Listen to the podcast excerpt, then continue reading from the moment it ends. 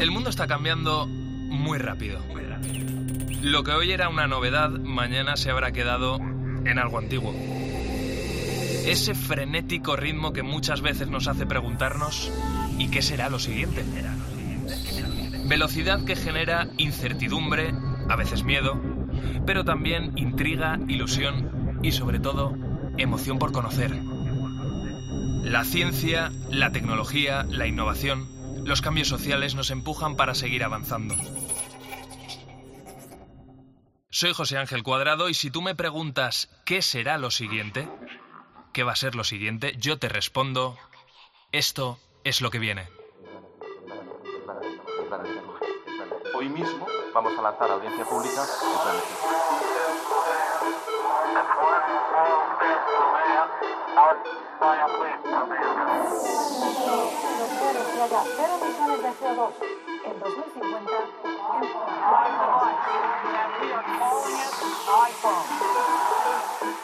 el comité ha llegado a una conclusión científica clara. Es una vacuna segura y efectiva.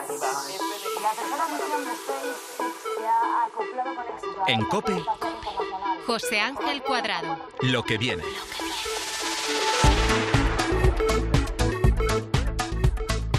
Seguimos cada día estremeciéndonos por las imágenes, por los vídeos que nos llegan a través de las redes sociales, de WhatsApp, de la guerra entre Israel y de Hamas, de los terroristas de Hamas. Personas fallecidas, niños llenos de sangre, edificios arrasados, todo te encoge el corazón. Aunque a mí me impactan especialmente las imágenes de los secuestrados por Hamas delante de la cámara, mandando un mensaje desesperado con esas voces entrecortadas y sus caras de pánico. También me impactaron muchísimo las imágenes de los secuestrados de Hamas eh, por Hamas en el mismo instante que los estaban capturando, cuando les estaban golpeando. Y que esas imágenes llegaran a nosotros, que hayan llegado hasta nuestros móviles, no es una casualidad. Hoy en lo que viene te voy a explicar por qué Internet se ha convertido en un aliado para las campañas del miedo en los próximos minutos vamos a analizar qué partes del cerebro se activan cuando recibimos información desagradable y cómo los malos lo están aprovechando.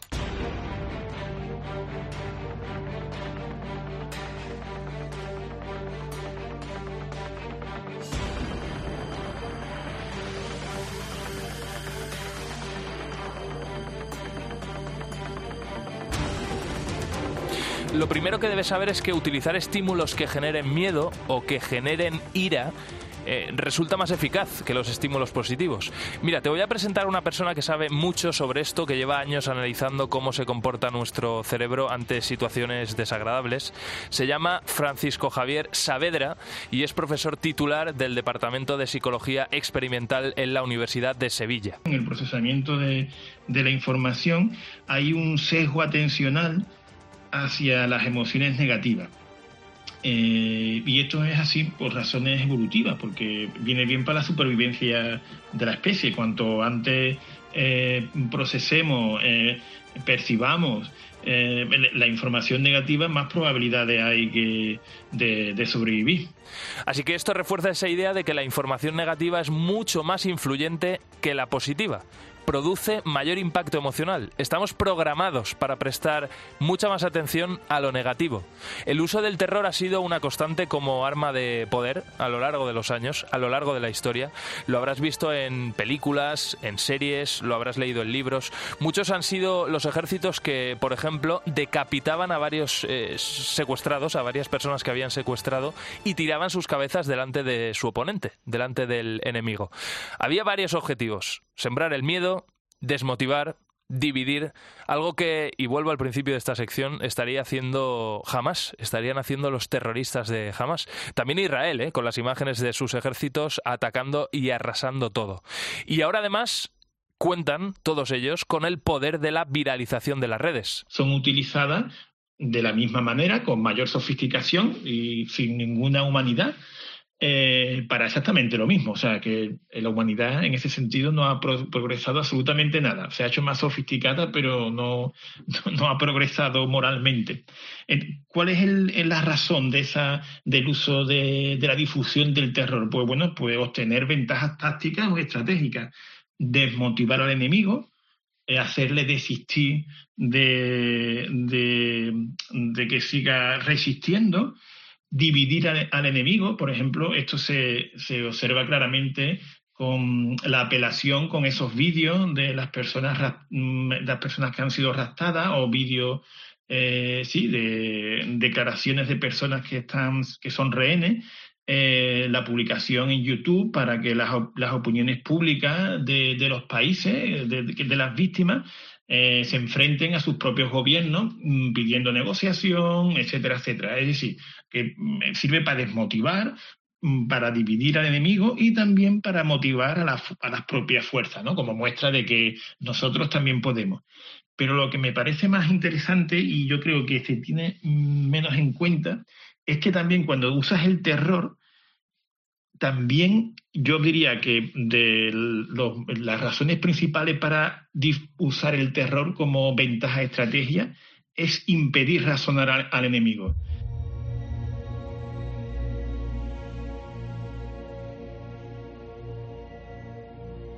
Porque, ¿qué sucede exactamente en el cerebro cuando se visualizan imágenes impactantes, brutales, negativas? Se activan lo que se llama las ramas simpáticas del sistema nervioso autónomo y se generan en la sangre, se secretan una serie de hormonas que todos conocemos, eh, la principal probablemente sea el cortisol, y todo ello cambia la fisiología de nuestro cuerpo para dos acciones.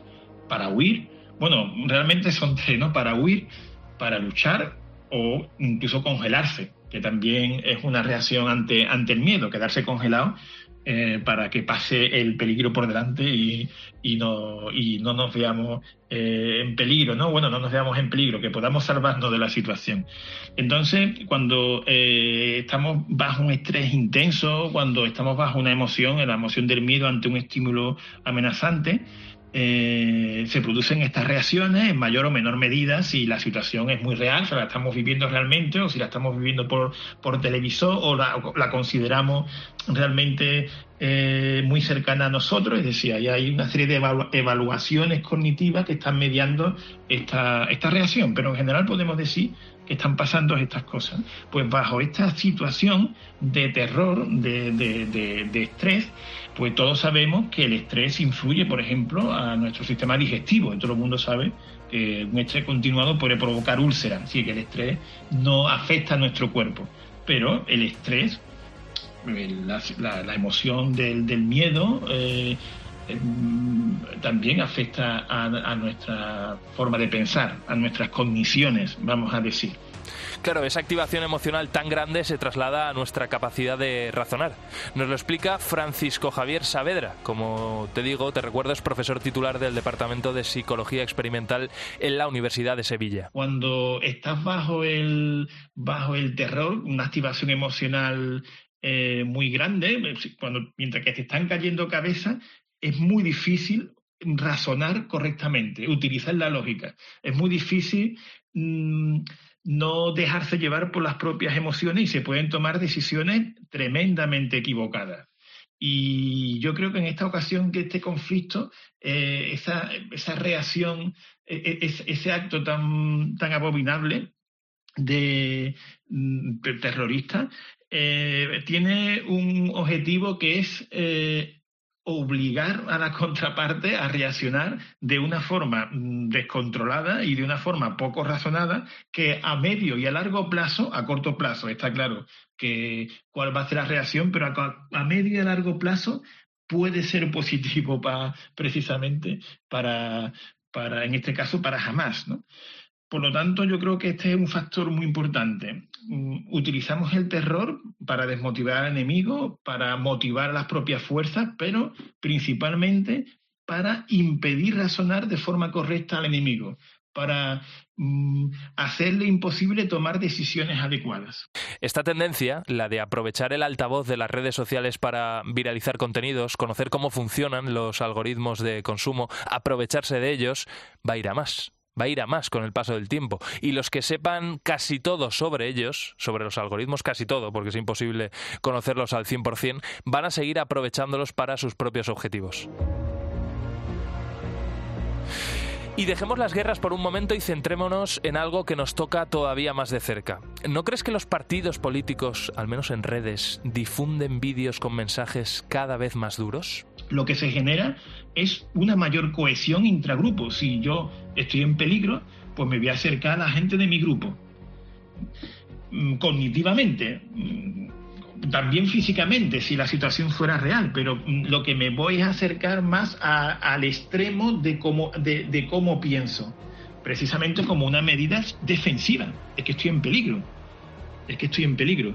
Por lo tanto, está clarísimo que, que el, terror ante una situación de estrés, una situación de miedo, aumenta la, la polarización. Y claro, con todo esto ahora somos nosotros, los usuarios, los que vamos a tener que aprender a defendernos, a usar estrategias para que determinados contenidos no nos manipulen, no nos asusten, no nos obliguen a tomar decisiones equivocadas. Y hay un trabajo extra ahora que es el mismo consumidor quien tiene que hacer el esfuerzo de de, analizar si la, información es comestible o no es comestible. Pues habrá que formarse y conocer todas esas herramientas que nos permitan defendernos de fake news o imágenes interesadas con determinados fines.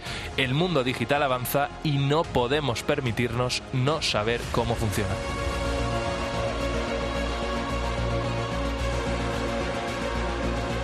En COPE, lo que viene.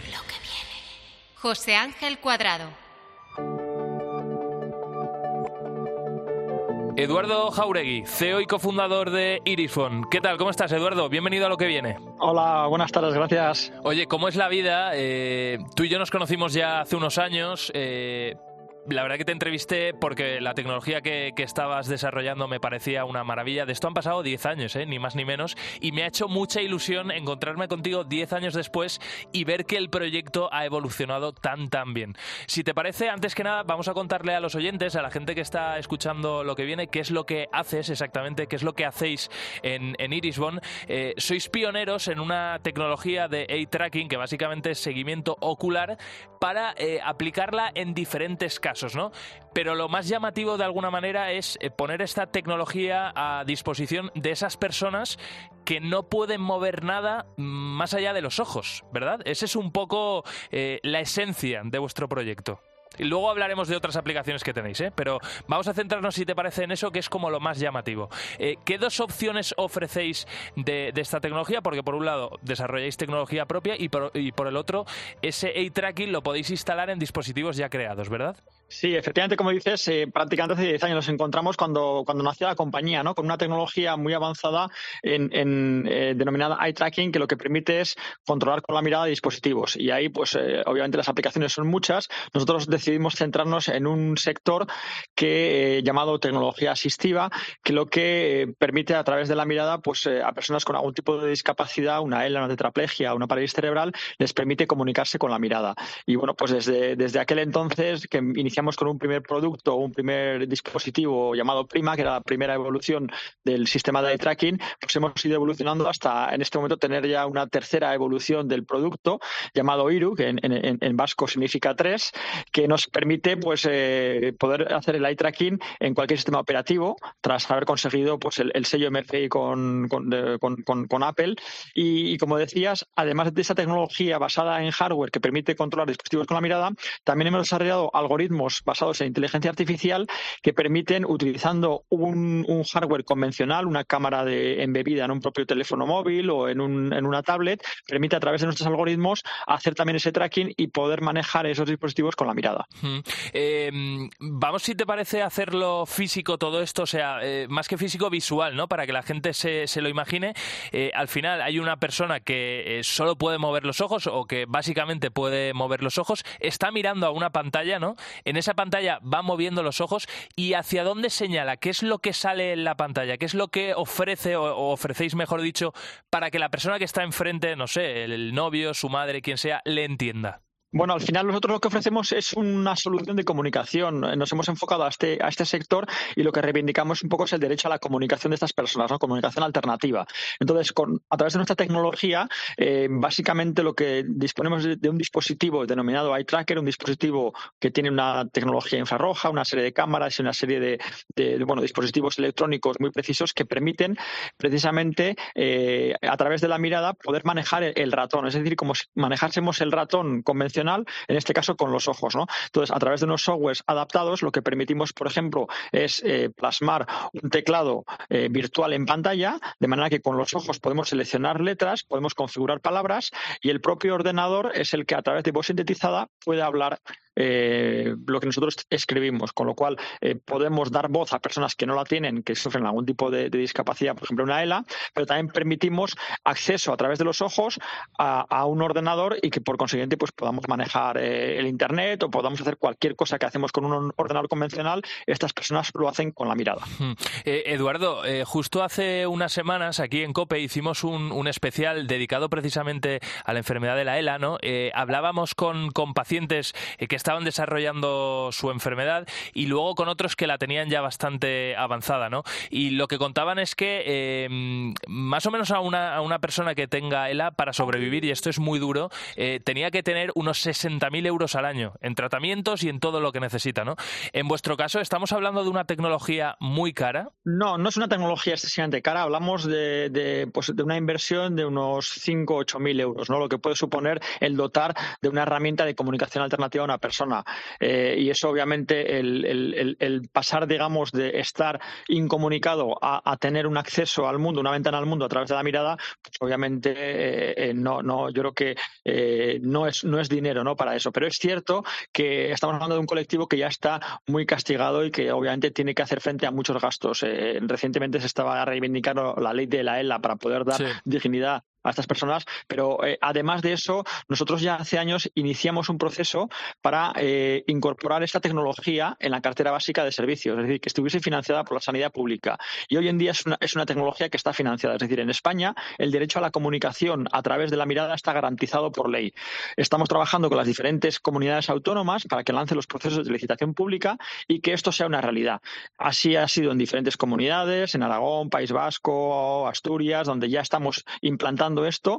Hay otras comunidades que están todavía un poquito más eh, rezagadas, pero estamos trabajando junto con ellas para, hacerles o hacer entender cómo se puede eh, acceder a esta tecnología. Nuestra visión, al fin y al cabo, es garantizar el, derecho a la comunicación ofreciendo un servicio. Y esto, pues las autonomías lo han percibido bien, de alguna manera, para no, no dotar de unos inmovilizados que, la administración pública pues no sabe cómo gestionarlos, pues en este caso lo que estamos enfocándoles como un servicio que en este caso Irisbon proporcionaría garantizando el derecho a la comunicación. Qué bueno, o sea que hay comunidades ya que esto está financiado y otras que pronto, pronto lo estará. desde luego también eh, felicitaros por tanto eh, por este trabajo, porque vosotros hacéis la tecnología, pero también os habéis encargado de, que esto esté, de que lo financie, ¿no? De que se financie con, fondos eh, públicos. Qué bueno. Eduardo, otra de las cosas que, que, tenemos que reivindicar aquí es que han pasado 10 años, como, como decíamos al inicio de esta sección. El proyecto nació el proyecto ha germinado, ha evolucionado y ahora estáis con, con esa tercera fase ¿no? de, la de, la tecnología o evolución, tercera eh, evolución. Y además de evolucionar lo que es la tecnología, habéis llegado a otros mercados. ¿Queréis que vuestra tecnología esté al servicio de esa gente que, que os necesita en otros países? ¿Estáis desembarcando, no sé si habéis puesto ya un pie o estáis casi eh, a punto de hacerlo en, Estados Unidos? Eh, allí, ¿cómo, está el panorama? Porque claro, la sanidad pública es muy distinta en Estados Unidos que, que en España. Sí, es muy distinta y efectivamente eh, no, eh, no, no, no, tenemos nada que envidiarles en ese sentido en cuanto a la cobertura sanitaria, ¿no? Pero es cierto que en este, en este área específica de la tecnología asistiva están mucho más avanzados que nosotros. Allí hay unos sistemas de salud, eh, lo que son los Medicaid y Medicare, que son público-privados, que garantizan este derecho a la comunicación. Y todos estos servicios, todas estas técnicas de comunicación alternativa están financiadas, con lo cual es un mercado mucho más maduro. A nosotros nos ha servido para, para aprender mucho, para entender para mejorar nuestro propio producto y luego que nuestro mercado local en España, siendo únicos fabricantes de esa tecnología Bond, pues eh, hemos traído también todo el conocimiento y toda la experiencia de estos países más avanzados que nos está permitiendo también eh, educar al mercado en España. ¿no? Esto era una tecnología y unas, unas técnicas que no se conocían en España hasta ahora y gracias a, que existen eh, una compañía española con tecnología propietaria y que además hemos conseguido que la administración pública entre a, financiar esta tecnología, estamos armando toda una, red de profesionales que están pues, educando al mercado. ¿no? Y esto la verdad es que este supone una tesis un después y, en España en, pocos años nos vamos a situar a la altura de los países más avanzados. En Estados Unidos, como os decía, bueno, pues es un mercado muy, muy avanzado, el crecimiento que se espera allí también es muy, muy elevado y nosotros también estamos evolucionando ese mercado. Por tanto, eh, hemos decidido constituir una compañía, tenemos una empresa Irisbon Inc. Eh, situada en Boston. Eh, decidimos Boston porque allí existe un hospital muy avanzado en, técnicas de comunicación alternativa que es el Boston Children's Hospital, pero además porque Boston es un hub pionero a nivel mundial en tecnologías de, la salud. Y ahí también queremos poner nuestro granito de arena. Ya veis, estamos aquí en lo que viene hablando de ciencia, hablando de tecnología, hablando de innovación, hablando de proyectos españoles que son una pasada, como este que estamos escuchando Iris Bon y como, como estamos escuchando a esta persona ¿no? que está al frente del proyecto que es Eduardo eh, Jauregui. Oye, Eduardo, claro, estamos hablando del eye tracking, ¿no? O eh, ese, ese seguimiento de ocular, ¿no? De, de los ojos, todo centrado en, en la salud, eh, pero yo te quería preguntar para qué otro ¿Para qué otros sectores se, puede utilizar? ¿Estáis trabajando en, en, otros sectores o no? Porque, por ejemplo, yo me imagino el marketing. Al final, saber eh, si tú pones un anuncio, eh, una persona en concreto, dónde mira, ¿no? Si, si, es una valla, ¿no? Una valla publicitaria. Si mira a la derecha, a la izquierda o le llama más un, la atención un color que otro, eso puede ayudar para enfocar la próxima campaña publicitaria que haga X marca. Sí, efectivamente, hay, muchos usos del, eye tracking. Uno como el que trasladas, el neuromarketing existe y hay gente haciendo cosas al respecto. Nosotros algún piloto también hemos hecho. Hemos probado eh, diferentes pruebas de concepto en, diferentes áreas, como puede, ser en la época de pandemia, pues también trabajamos en, utilizar la mirada como una herramienta sin contacto, ¿no? Para poder acceder a los sistemas, ¿no? Pero al final en todo esto también es muy importante el poner foco y el poner, digamos, energías en donde entiendes que puede tener un impacto mayor. Nosotros lo hicimos en su día, nuestra apuesta fue en comunicación alternativa y de ahí hemos ido derivando dentro del sector de la salud al área de eh, diagnóstico precoz de enfermedades neurodegenerativas. Es decir, está eh, científicamente probado que la mirada y el cerebro están estrechamente unidos y si somos capaces de entender diferentes comportamientos de la mirada ante ciertos estímulos, podremos inferir ciertos comportamientos cerebrales, con lo cual podemos entender con, una, anticipación eh, importante si pueden haber ciertos desórdenes que nos denoten que hay una enfermedad neurodegenerativa. Hablamos de un Alzheimer, de, una parálisis cerebral, y esto ya es un hecho. Nosotros iniciamos hace ya un año y pico un, proyecto piloto con, un hospital del País Vasco, en el que ya hemos testeado sobre pacientes reales cómo el eye tracking puede ser una herramienta eh, eficaz para diagnosticar enfermedades neurodegenerativas, y en este caso el deterioro cognitivo leve. Hemos identificado biomarcadores basados en la mirada que ya sean capaces de, separar eh, una persona que tiene un deterioro cognitivo a alguien que no lo tiene. Entonces, a partir de aquí, pues se nos abre un campo eh, impresionante, muy bonito, en el que la mirada va a tomar un papel predominante. Desde luego es, es, sorprendente, es sorprendente y, como tú decías, no es apasionante eh, conocer este, este campo y, poder eh, evolucionar con él. Una última cosa, Eduardo, claro, estamos hablando de inteligencia artificial. Yo no sé si las personas que ya usan vuestra tecnología al final tendrán unos patrones ¿no? de, movimiento ocular a la hora de hablar o a la hora de, expresarse. ¿Esa inteligencia artificial también va eh, aprendiendo y le facilita la, comunicación? ¿Cómo, funciona en este sentido? Claro, es, muy buen punto, porque efectivamente la tecnología la tenemos, la dominamos, la inteligencia artificial es parte de nuestro, de nuestro producto, ¿no? Y esa inteligencia se nutre de la experiencia de los usuarios. Nosotros, a donde estamos enfocando en este momento en el área de tecnología asistiva, es eh, a, través del comportamiento y de la evolución de cómo una persona puede comunicarse a través de la mirada, podemos también entender la evolución de esa enfermedad. En una enfermedad neurodegenerativa como puede ser la ELA, pues los patrones de funcionamiento de la mirada son diferentes en etapas más tempranas que a finales. Y somos capaces de, eh, tratar de entender esa evolución y personalizar nuestra, nuestra, nuestro dispositivo, nuestra tecnología, para que se adapte mejor a ese usuario. ¿no? Con lo cual, al final, lo que decimos, tenemos tecnología, podemos jugar con ella y lo que tenemos que hacer es eh, aplicarla con propósito y con, y con inteligencia. Bueno, pues eh, ojalá este proyecto siga evolucionando, tiene muy buena pinta, estáis poniendo eh, toda la carne en el asador, Eduardo, y ha sido genial escucharte y te deseo toda la suerte del mundo. Eduardo Jauregui, CEO y cofundador de Irisbon. Muchos éxitos. Muchas gracias, José Ángel. Que te vaya muy bien. Hasta luego. En COPE, lo que viene. José Ángel Cuadrado.